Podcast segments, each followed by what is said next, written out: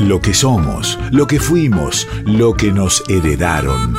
Nuestra voz, nuestras sangres en sus plurales formas. Paisaje interior, donde las artes confluyen. Paisaje interior, con Florencia Bobadilla Oliva.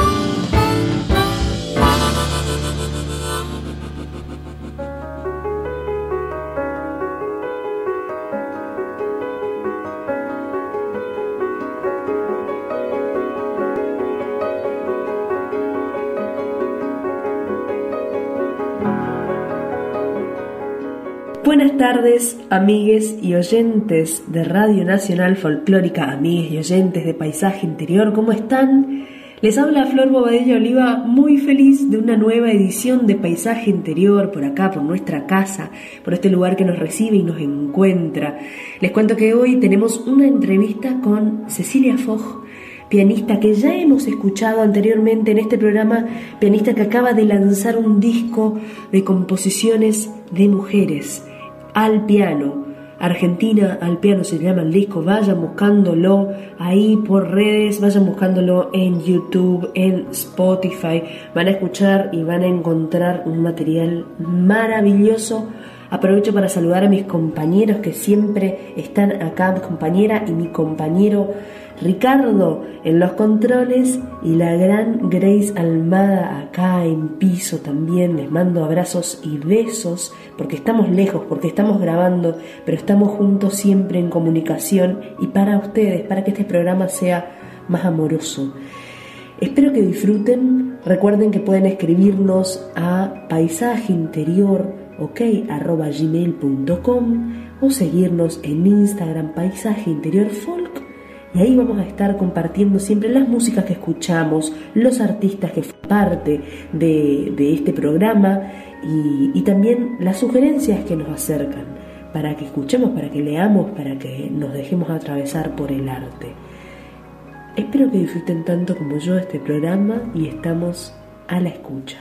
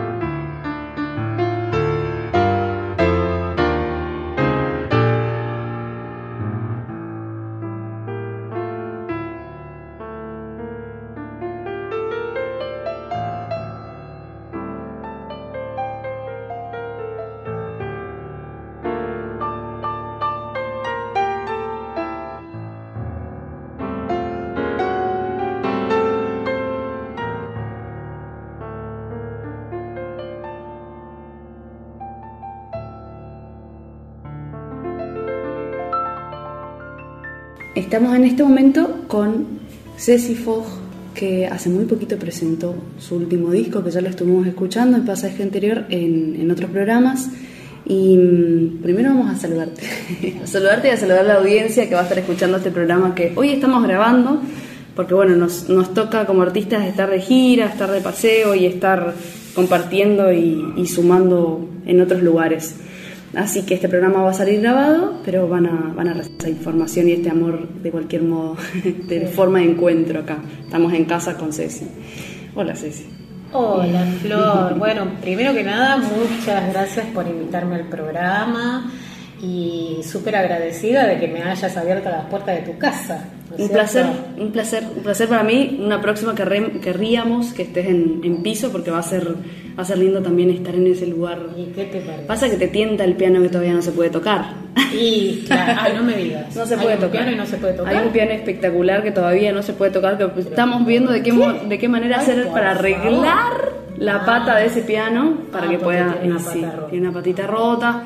Así que ya pronto vamos a poder, espero que pronto podamos acceder a ese, aparte de eso, ¿no? Porque es como, es una entidad de la, de la folclórica ¿Qué además. te parece, no? Bueno. Claro, sí, es como sí. ponerle el juguete al niño y que no puede jugar, Y ¿no? Sí, como el otro día me preguntaban cómo sería un mundo sin pianos y yo digo, ay, qué horrible sería un mundo Qué sin horror, piano. no se para completa. mí, ¿no? No, mí, bien, por supuesto. Obviamente, por- para otro por ahí puede pasar tranquilamente sin un piano, pero yo, viste, cuando en mi familia cuando vamos de viaje y veo un piano, todo el mundo se asusta en mi familia. Claro, Porque dicen, ay, no, no Ay, lo no. toques, por favor, porque te van a retar o qué sé yo, porque en cualquier lugar del mundo donde estemos, donde yo veo un piano, me tengo que ir a sentar. Te al abalanzás piano, hacia el piano, y sí. claro, y sí, Sí, sucede. sí, me retan en mi familia. Bueno, pero hubo una época donde el piano era parte, Y ¿no? sí, O sea, el piano era parte de un living, Y ponele, sí, ¿no? claro. Sí, ¿Cómo? no era en mi caso, no era en mi caso, en mi casa no había piano, este, lo que había era una mamá que era muy amante del arte, mi mamá. ¿no? Mi mamá, y mm, que me inculcó, ella pintaba, ¿no? Ella era pintora, entre muchas otras cosas, escribía, había escrito en diario, en revista, no de forma profesional, viste, escribía poesía con seudónimo, bueno, un montón de cosas. Y por supuesto, yo era como su conejillo de India, digamos, en el buen sentido. Sí, sí. Y bueno, es la que me inculcó el amor por el arte de re chiquita, ¿no? Muy chiquita. Pero primero empecé haciendo danzas. Ajá. ¿Y cómo llegaste al piano? Bueno, empecé piano porque yo estudiaba en la Escuela Nacional de Danzas, acá en el centro, y mm, bueno, teníamos además de danza clásica, contemporánea, dibujo, pintura y música. Teníamos de todo. Yo era chiquita, ¿eh? tenía ocho años cuando empecé. En la escuela de danza ya estudiaba danzas de antes, pero cuando empecé formalmente los estudios tenía ocho años. Y bueno, pero yo no sabía nada de música, nada, ni una, ni una nota, no, no sabía lo que era un pentagrama, nada. Y ahí la profesora, que era una señora de la época de antes, la ¿Profesora de danza o de la la de danza también, Claro. pero la de música Sí. era así muy a la antigua, nos hacían hacer el solfeo leído, cantado, Claro, muy estructurada, Claro. muy estructurada. Y- bastante bien, exigente muy- también, ¿no? Muy claro. disciplinado todo. Y bueno, entonces este, yo no sabía nada de música y me iba mal. Me costaba. Claro. Me costaba porque no era, éramos como 30, 40 chicas y no es fácil aprender en- en- con tanta gente. No, y además es otro lenguaje, ¿no? Que eso Sí. es interesante de nombrar, porque hay mucha gente que se acerca a la música de manera eh, in- intuitiva, sí, tal vez, y de Sí, repente sí. es como hablar un idioma, ¿no? No, y a mí no, porque en ese caso yo tenía que hacerlo de manera formal, como parte de, de- de lo que era la formación, ¿no? De- como, como bailarina, para tener conocimiento de la música. Y bueno, este, y entonces mi mamá me dijo si no quería ir a aprender piano para Claro. poder levantar la nota de música. Y ahí fue que empecé a tomar clases con una profesora cerquita de mi casa, que en el primer día ella me puso a tocar el- las notas en el piano, me dijo dónde se escribía el do en el pentagrama y me puso en el piano y ya empecé a tocar el piano desde el primer día y me fue muy, muy sencillo. Claro. Y fue rápido eh, el aprendizaje del lenguaje porque a esa edad uno es muy Es ávido y además el piano es como una, es, tan demostrativo y tan generoso en ese sentido, ¿no? No me costó, no me costó, me sentí muy cómoda y este entonces levanté la nota. Por suerte levanté la nota y me dijo la profesora, muy bien Cecilia, que no le decía nada que, no. estaba yendo No, claro. No, no, no, calladita yo. Y así fueron mis inicios con, con el piano. ¿Hay, ¿Hay, algo de los silencios en eso también? Eh, que me decís, por ejemplo, bueno, de repente no había una forma de estudiar, digamos, eh, no había una forma de saber tampoco, ¿no? Y de repente se ha gestado con mucha exigencia muchas veces la música, las artes, cuando, qué sé yo, tal vez tu mamá, por lo que me decís, era una artista, digamos, tal vez no se dedicaba, o sí se dedicaba, dedicaba a su vida, vivía de esa forma, porque de eso se nutría, digamos, pero bueno, tal vez no, no, era la forma de generar trabajo, no sé. Eh, pero digo, siempre se nos han acercado muchas veces muchos artistas de cierta camada o, generaciones que eso, que pensamos, camada, generaciones que pensamos eso, ¿no? Como que de repente, bueno, que nos ha ido bien con profesores exigentes y, no sé, viste, como nos han machacado muchas veces. Mm. Complicadas para, para los estudiantes, porque, bueno, nosotros acatábamos por supuesto, no, nos decían, nada que no. nos decían lo que teníamos que hacer. decíamos, bueno, a todo que sí, aunque pensáramos diferente, siento, ¿no? Porque yo te imaginas, te estoy hablando de hace mucho tiempo, y yo tenía ocho años, ¿qué, qué podía yo, viste, decirle a un profesor? Y qué, qué, respuesta podría yo obtener de un profesor si me atrevía a preguntar encima, ¿no? A preguntar o, a, o, a, hacerle una observación, ¿no es cierto? Claro no se me pasaba por la cabeza. ¿Cuál fue tu primer maestro o maestra que, de esos que te hicieron como dar un clic o, amar un poco más o estar un poco más o empezar a buscar algo que tenga que ver con un sonido propio? Ajá. Sí, bueno, me pasó, em, me pasó yo desde siempre por lo que me decían a mí, tenía una forma muy personal de tocar, ¿no es cierto? Como que tenía mi forma de expresiva. Yo no sé si era porque tanto que mi mamá me insistía con, con ser personal, con ser ¿viste, autista, que, que, que, tuviera mi forma de expresarme en lo que era la música y el piano. Bueno, viste los padres siempre para ellos lo, que hace el hijo es perfecto, lo mejor. Pero bueno, yo me daba cuenta que igual tenía que que seguir formándome y tenía que encontrar de alguna manera a alguien que me ayudara con eso, ¿no es cierto? Y fue un poco entre dos maestros, ¿no? Una fue cuando empecé en los 15, 15, 16 años más o menos a estudiar con Alba Aparicio, la maestra Alba Aparicio, que era del, Conservatorio Beethoven, que en ese momento lo dirigía Pia Sebastiani. Que Pía Sebastiani vivía en el exterior y venía a hacer este, clases magistrales cada tanto, bueno, una gran pianista argentina.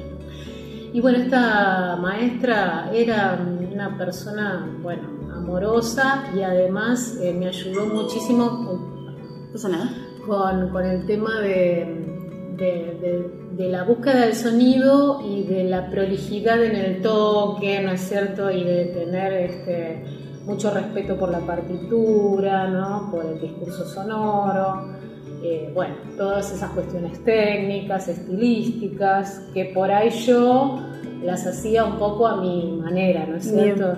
Sí. Y, y después, ah, paralelamente, un tiempito después, a los 16 más o menos, empecé con este maestro Francisco Botti, que es de acá de la zona de Almagro, que ya falleció, estoy hablando hace mucho tiempo también, que él era pianista en la Filarmónica del Teatro Colón y era un maestro, un maestro, pero un maestro en todo el sentido de la palabra. Yo iba a la casa, iba los sábados a la una de la tarde y me iba a las seis, siete de la tarde. Me pasaba un gran maestro, sí, que no le importaba, viste, que vos estuvieras ahí todo el día y hacíamos música, hablábamos de, de todo, no solamente de la música, hablábamos de de escultura, de escritores, de geografía, de historia, de, todo, ¿viste? Por eso yo siempre le digo a los alumnos míos que en la, la música está en todos lados. No es, ay, bueno, voy a estudiar lenguaje, tengo que saber las notas, cómo poner los dedos. No, eso es algo de la música. Pero la música es geografía, es historia, matemática, filosofía, es todo. Claro. Y yo creo que eso, eh, bueno, ayudó en mí a desarrollar eh, eso, ¿no es cierto? Esa búsqueda eh, de, trabajar el sonido de una manera más perfectible o perfeccionarlo de alguna forma y a la vez este encontrar lo propio en esa en sí, sí sí sí, sí. era chica no era chica. Pero fueron unos cuantos años que estudié con él hasta los veintipico años y bueno fue fue como un gran hito digamos de mi vida no para y además era muy muy divertido porque a veces eh, bueno, yo a veces iba dos veces por semana y en esa época no había celular, así que a veces llegaba a la casa y me decía, ay Cecilia, tengo ensayo en el teatro y me olvidé de, avisarle a la vecina mía que tenía teléfono, porque yo ni siquiera tenía teléfono. Bueno, y nada, y me iba con él. entonces íbamos a los ensayos. Muy bueno. o sea que era todo muy mágico. Muy mágico, claro. Y bueno, Estamos escuchando Cecilia Fox, vamos a escuchar una música y después seguimos con un poquito más de entrevista.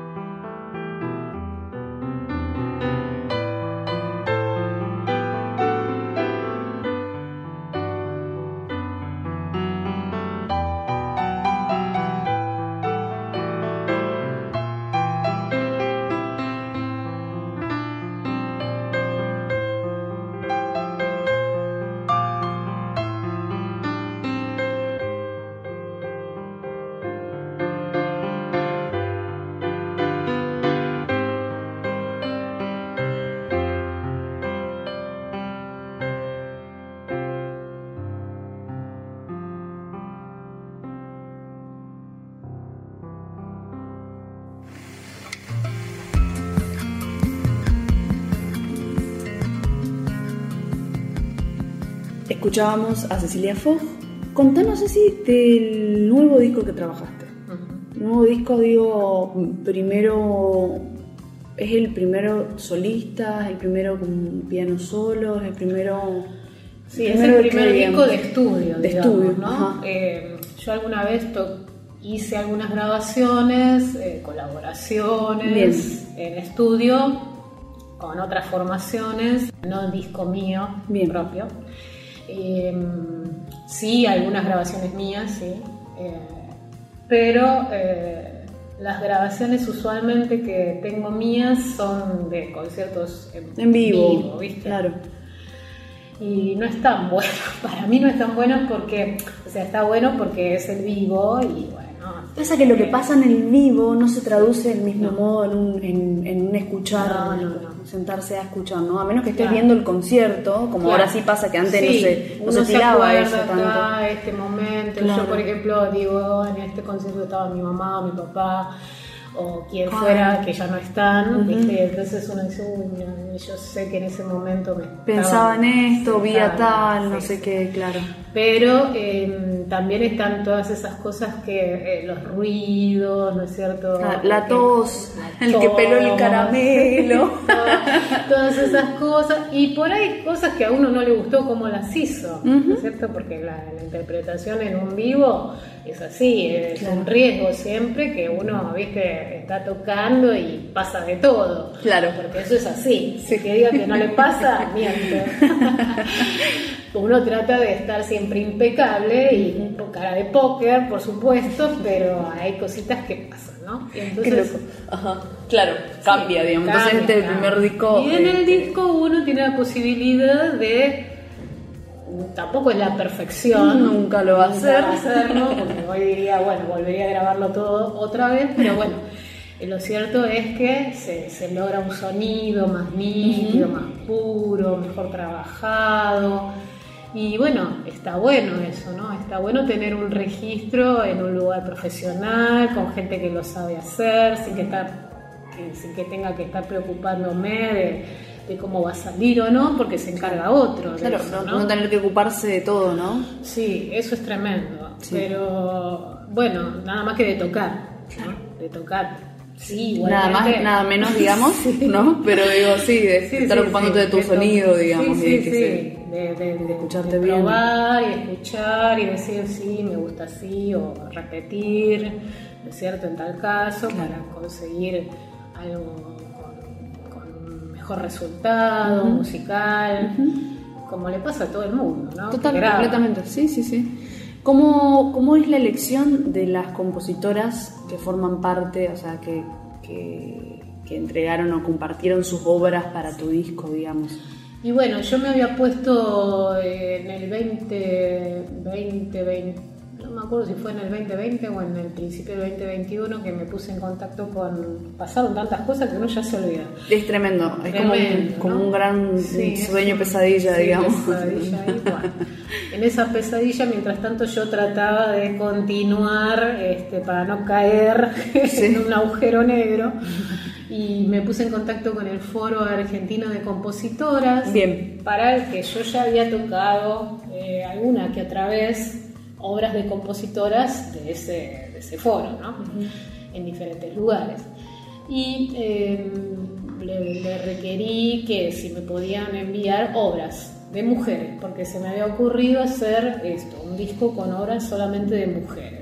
Bueno, y entonces me enviaron un montón, montón, un montón de obras, distintas compositoras, ¿no? Claro. De distintos géneros, o sea, de distintas formas de componer, tonales, atonales, más contemporáneas, más académicas, más folcloristas, bueno. Claro, ¿cómo fue cribar eso, no? Sí, fue terrible porque este, eh, eran muchísimas obras, ¿no? Y algunas estaban escritas hace, o compuestas hacía muy poquito porque había obras de, de compositoras que habían compuesto durante pandemia, ¿no es cierto? Como es el caso de Valeria Romero, justamente una de las compositoras misioneras como vos. Así es. Y bueno, y bueno, empecé a, a bucear en todas esas cantidades de partituras que me habían enviado y a seleccionar, tratando de ser objetiva, pero también eh, teniendo en cuenta un poco mi gusto personal. Por supuesto. Y, eh, y bueno, quedó una cosa un poco ecléctica, no, no es una cosa como dicen, hay como que no tiene un hilo conductor, me decían, o sea, no, no mal, ¿no es cierto? Pero como que no, mm, no es todo, ni, ni, ni- ni tiene todo raíz folclórica, ni todo es así académico contemporáneo, súper abstracto, ¿no? Y bueno, no, porque digo, porque realmente cómo es el ser humano, no es de una sola manera. ¿Cómo somos las mujeres? somos como las mujeres, no somos la mujer además, claro, Claro, somos tan somos tantas. tantas en una. Eh, digo, no, porque yo puedo ser hoy un poco más, eh, si se quiere, eh, más sensible, más romántico, otros días un poco más... O el mismo día. El mismo día pueden pasar un montón de cosas, ¿no? Soy así. sí, preguntarle a mi esposo.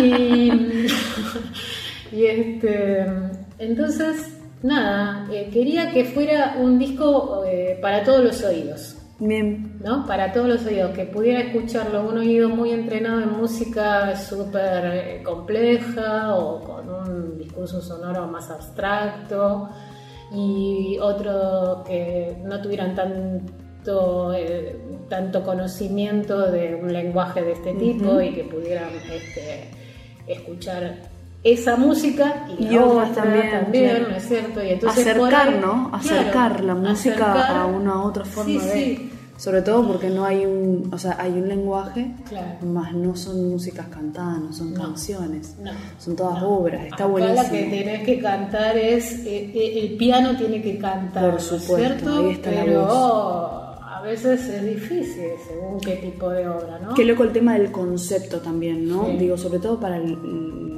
que venimos del clásico, de, o sea, de, lo, de la música académica, mejor dicho. Y yo digo, bueno, pero acá tenemos tanta riqueza musical parece que es importante que, la rescatemos, no es que yo la voy a rescatar, pero, desde, este, este punto, ¿no? Y, de las compositoras. Por supuesto. Entonces, desde la mirada femenina de la música, que eso era lo que a mí me importaba también, ¿no? Entonces, que, fuera con rasgos musicales autóctonos, pero desde la mirada de la, mujer, que, que tenía otra impronta que, cuenta, que tiene otra impronta, por supuesto.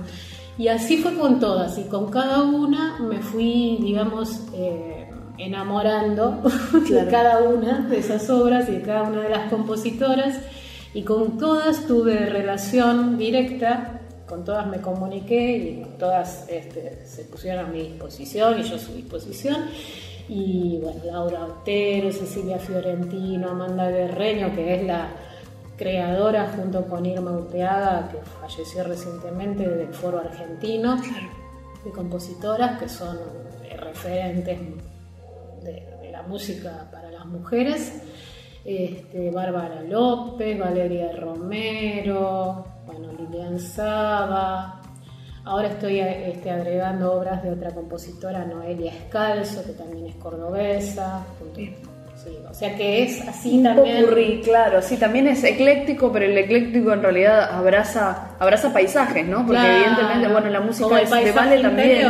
Como paisaje interior, hay paisajes de Misiones, del interior de la provincia de Buenos Aires, de, Córdoba, de, bueno, de acá del, mundo de, la ciudad, del conurbano. también.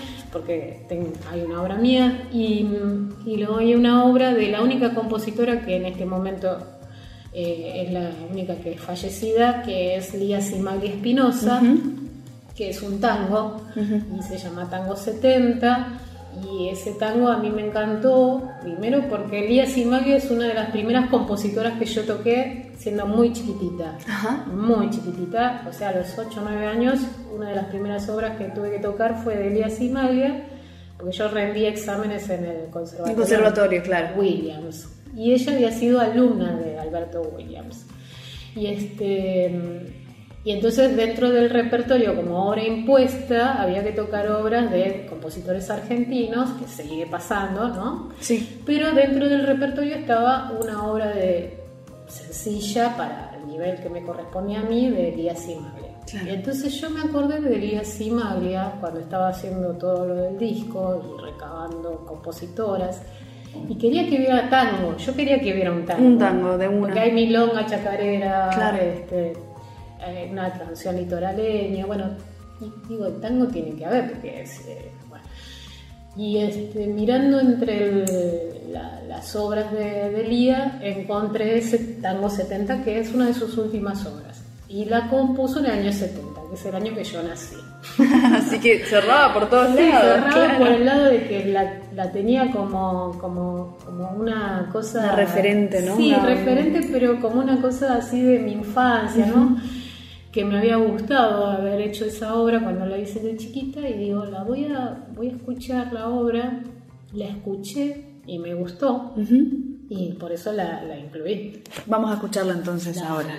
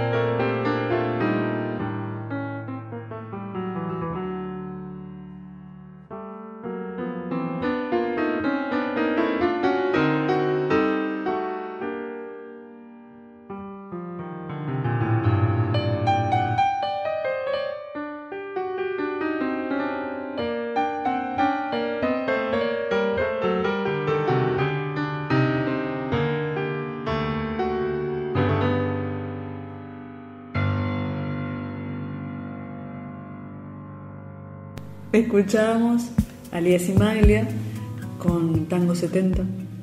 En realidad escuchábamos la canción de Lía Simaglia, esta composición eh, por Cecilia Fogg. Ceci, eh, nombrabas esto de cuando eras chica, cuando ibas a rendir, bueno, había un, un, repertorio que hay que responder y se eligen algunas obras.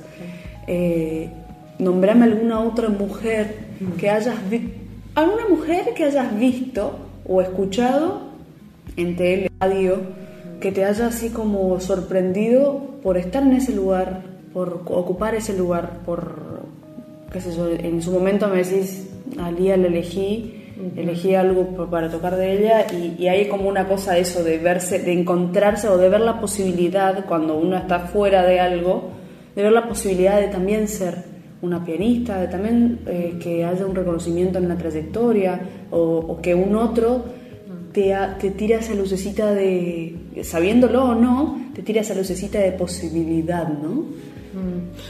Sí, eh, acá como pianista todos caemos en la misma de hablar de Marta Argerich, ¿no es cierto? Porque uno siempre dice, oh, Marta Argerich, bueno, pues es el icono, la leyenda viviente. Claro. Pero también eh, yo de chiquita, cuando recién empezaba a estudiar piano, me acuerdo que estaban los hermanos Tiempo, se llamaban los hermanos Tiempo, que es Sergio Tiempo y Karin Lechner, son hermanos, distinta, de distinto padre, pero la misma madre, si no me equivoco. Y resulta que, bueno, Sergio Tiempo debe tener mi edad, si no es un poquito más joven, y Karin Lechner debe ser un poquito más grande que yo. Bien. Más o menos son de mi generación, ¿no? Los dos. Y bueno, yo me acuerdo de chiquita que en esa época eh, los veía de vez en cuando en la televisión pública, claro, un en algún concierto. Eran chiquitos ellos, ellos eran chicos. Y ya, ya tocaban el piano de una forma. Y yo recién estaba, viste, empezando con el piano ahí a duras penas, y además no tenía ni piano. Y ellos Claro. venían de familia, de Músicos. músicos, de generaciones. de Sí, sí, sí, sí, sí. Y bueno, y eh, a mí me llamaba mucho la atención que los hermanos tocaran juntos, ¿no? Claro. Y tan cercanos en edad, a pesar de que tienen una, una diferencia de algunos años. Bueno. Y bueno, y entonces a mí, mm, yo, yo quería parecerme a ellos. Claro. En ese sentido yo quería parecerme a ellos porque los veía niños y los veía músicos, intérpretes, y bueno, quería estar en ese lugar. En ese lugar. ¿Te acordás alguna obra Ay, que podamos, tal vez, tal vez encontramos acá en nuestra, en nuestra biblioteca Bueno, mira, algo? lo que yo hace poco escuché y los vi en un documental que hicieron de todas las generaciones de su familia que tocaron juntos en el Teatro Colón. Fue un, a ver, no me acuerdo si era un concierto para cuatro pianos de Bach, pero lo tocaban a cuatro pianos, Karin Lechner, Sergio Tiempo, la madre de ellos, Mira, eh, Lil Tiempo, si no me, si me equivoco es el nombre, y la, la hija de Karin Lechner, que ahora no me puedo acordar su Bien. nombre, pero Ay, qué es, lindo. es una nena que ahora debe tener 20 años, como mucho, Claro. y toca todo. y entonces hicieron este, eso, de, de juntarse las cuatro generaciones y tocaron este, creo que era un concierto para cuatro pianos de, de Bach. Qué y bueno, lo tocaron. Impresionante. Sí. Este, Y además con una felicidad. ¿no? Claro, como si fuera una algo de domingo, una alegría. juntada, digamos. Sí, una Claro. juntada, ¿viste? Y ellos contaban que cuando lo estaban preparando, la nena decía que era, ¿cómo se llama? Bueno, tiene un nombre especial y bueno. eh, dice eh, Natalia, Natalia Binder, me parece que es el nombre de ella. Sí, Natalia. Natalia es. Binder me parece que es el apellido. Bueno, y ellos viven en Bélgica. Ajá. ¿viste? Es en la famosa calle de los pianistas, por donde Ah. vive también, eh, como es eh, Marta Argerich. Bueno, y, y entonces, eh, cuando tenían que ensayar, eh, se peleaban porque ah, tenían que tocar uno en el piano eléctrico. Ay, entonces nadie otro quería tocar el eléctrico, entonces se peleaban a ver quién le tocaba el piano eléctrico, sorteaban a ver así. y así ensayaron y después, bueno, le dieron forma y pudieron hacerlo ahí en el Teatro Colón. Y eso me encantó. Eso está buenísimo. Sí, buenísimo.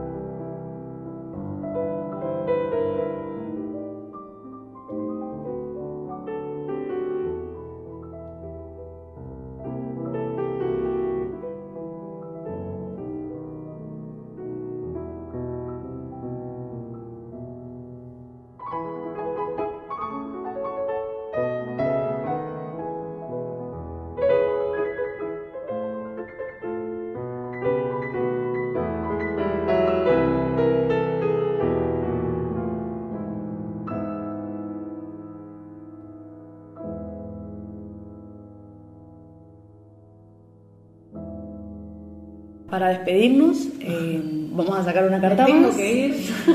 no tenés que irte, solo vamos a cerrar con el programa. Sí, sí, sí. Porque viste cortito nuestro programa es Sí, una horita claro. y nos quedamos. Justo nos pusieron a, hablar y. Eso que estamos tomando agua y que es, son las 4 de la tarde, porque, solamente agüita, nada más. porque si no te vamos a hacer un programa de 5 o 6 horas, así como esas, esas, Esas clases, clases, largas. Elegiste una carta más de- del juego. Las perspectivas. Perspectiva. Qué pregunta. Dice acá, ¿vivir sin amor de amistad o sin amor de pareja? Se puede claudicar, se puede decir, bueno, mira, esto no quiero responder, voy con otra, si quisiera. Si quisiera responder, también puedo Mira, justo, justo este domingo, creo el domingo es 8, sí. Este domingo 8 hace 35 años que estoy con mi marido. No estamos casados hace 35 años, Ajá. estamos hace 26 casi años casados y estuvimos mucho tiempo de novios, ¿no? Lo conocí cuando era una nena, yo. Claro. Yo era una nena, tenía 14 años cuando lo conocí. Y, y bueno, eh, para mí es todo con él, ¿no es cierto? Todo- Claro. toda mi vida eh, ha sido, eh, toda mi infancia prácticamente, bueno, la adolescencia, mi juventud y ahora mi madurez junto con él.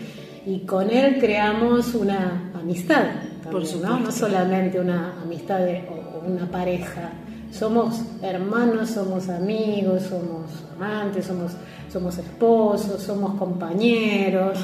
Él, mira, me acompaña, ¿viste? se prende con todas las cosas que yo hago, Por ¿viste? supuesto. con todas mis locuras, porque Por todo esto de Nueva York, ¿viste? si no estuviera con él acompañando, con él y con la familia, pero si él dijera, bueno, no, vos se te ocurre cada cosa, Claro.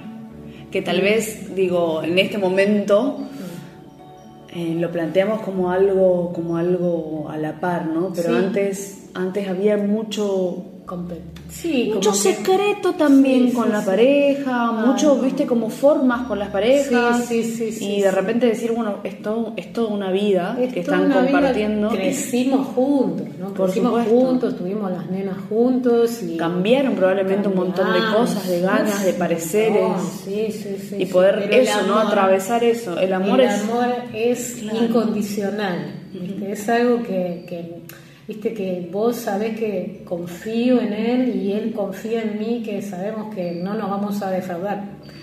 Estoy segura, va, que pongo las manos en el fuego por él, ¿no? Y creo que él también las pone por mí.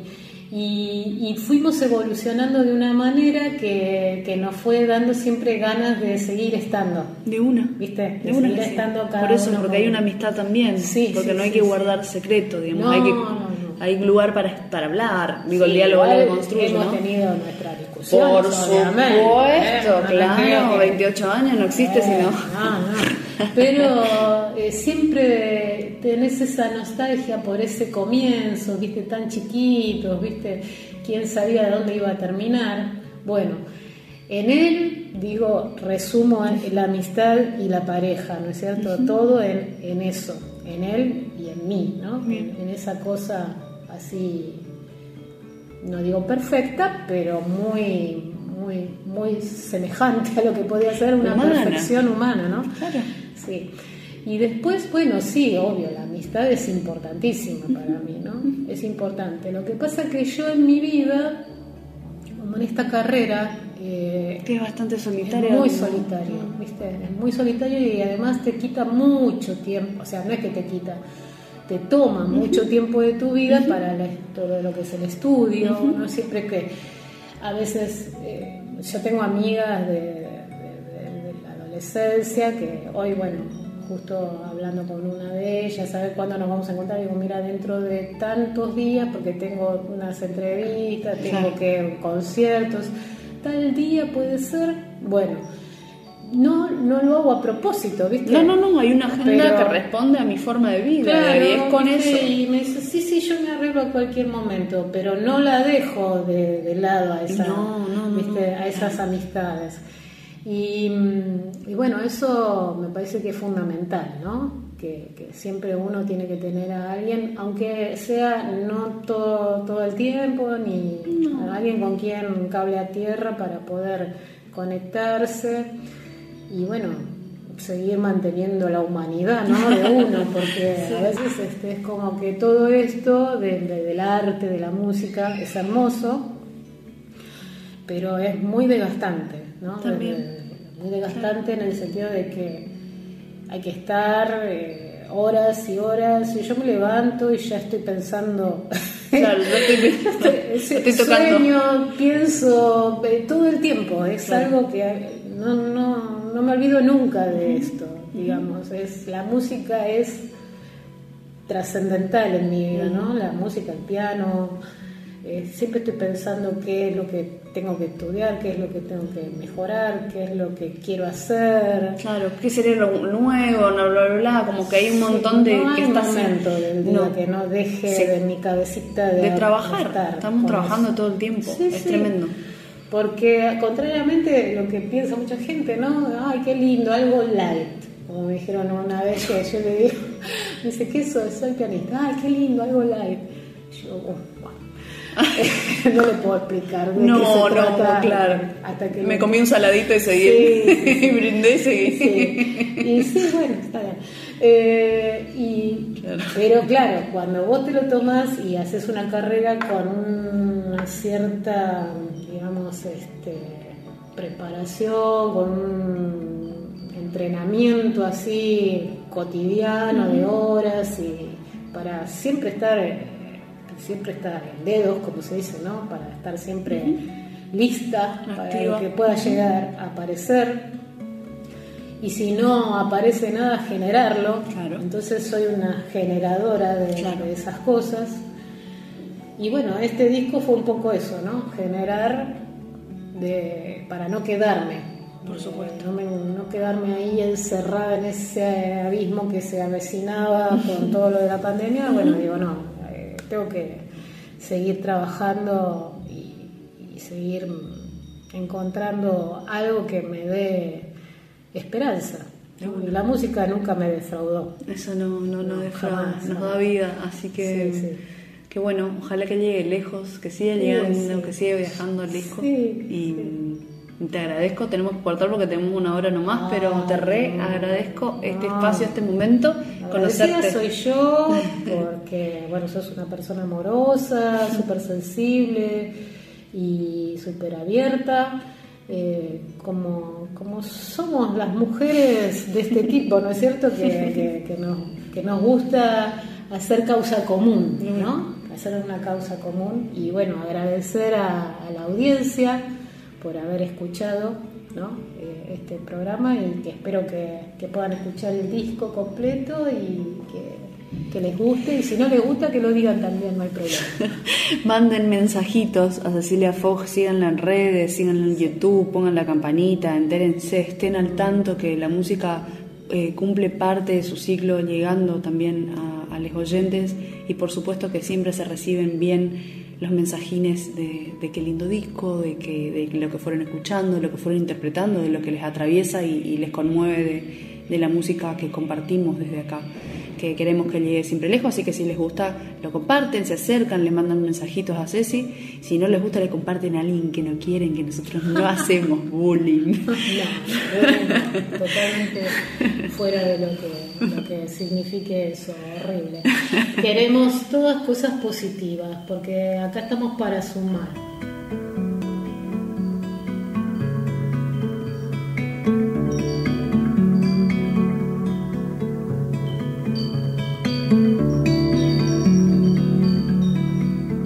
Al final de nuestro programa, agradecerles a los compañeros que están acá formando parte de este equipo, a Ricardo en controles y a Grace, acá locutora del amor, siempre compartiendo un montón, a Ceci Fogg que se acercó a casa, que estuvimos charlando un montón, por todo aquello, Ceci, que también queda fuera de la entrevista y que construye todo aquello que pensamos, todo aquello que queremos lograr y seguir siendo para construir eh, de nuestro folclore lo que tenemos para decir, para construir desde lo que podemos compartir lo amoroso para que nuestro folclore y para que nuestra cultura siga creciendo, siga desarrollándose eh, sin, sin falsedades y sin mentiras hacia, hacia lo más verdadero que tenemos para compartir.